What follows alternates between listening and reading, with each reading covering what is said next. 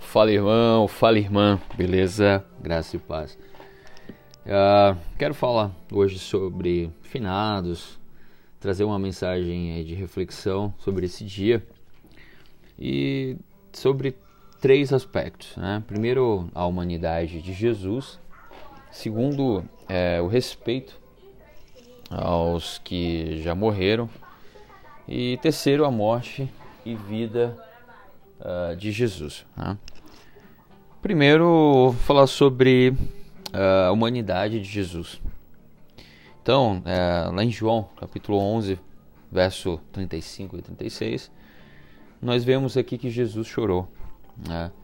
Quando Lázaro, que era seu amigo, uh, tinha morrido. Então, Jesus chorou. Então, os judeus disseram: Vejam como ele o amavam. Né?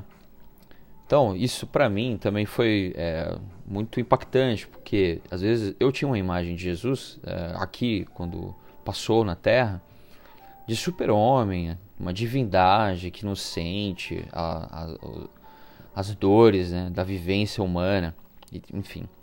Mas que a gente vê, né, Jesus 100% homem, 100% Deus, ele chorou né, é, com aquelas trágica situação, que a gente sabe que depois ele o ressuscitou, né? Mas isso a gente consegue aprender é, com o próprio Jesus a, sim, né? A, a, a ficar enlutado por um ente querido, por um familiar.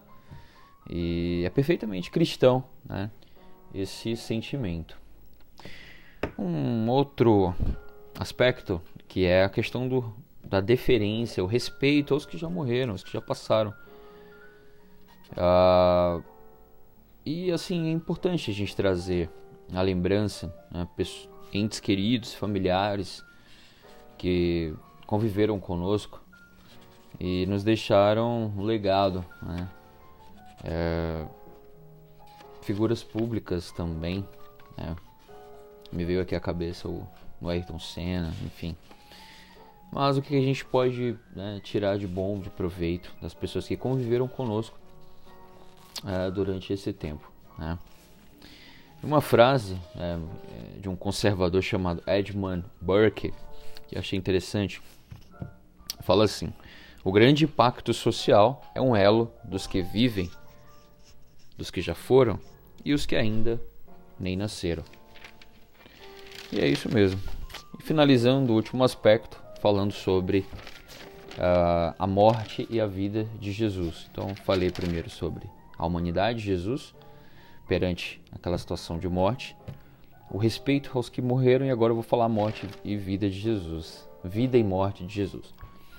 O anjo disse às mulheres: Não tenham medo. Sei que vocês estão procurando Jesus que foi crucificado.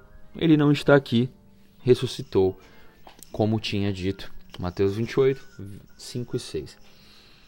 Então, a, a morte ela não nos assusta mais, porque o próprio Jesus, né, ele com o seu sacrifício na cruz, ele nos deu o poder de herdar a vida eterna.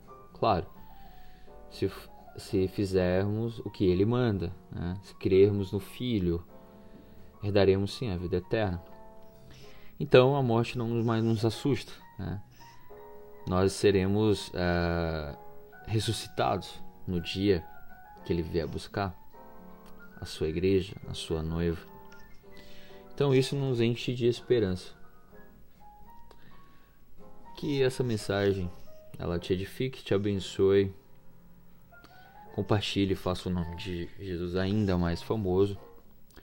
E vamos pensar e refletir no lado bom né? e homenagear também as pessoas que passaram por nós. É isso, queridos. Orem por mim. Tenham uma, tenham uma semana abençoada. Paz.